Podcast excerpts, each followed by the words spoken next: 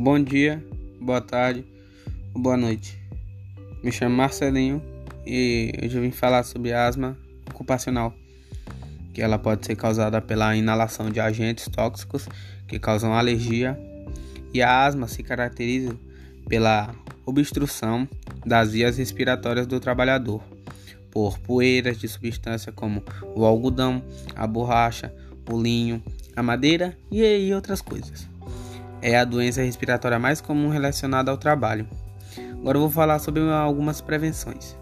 A sua prevenção depende em grande medida de atualização de adequados equipamentos de proteção individual. A eficácia do tratamento quando a patologia já está instalada depende do afastamento do trabalhador dos agentes causadores da obstrução de suas vias aéreas. Muito obrigado.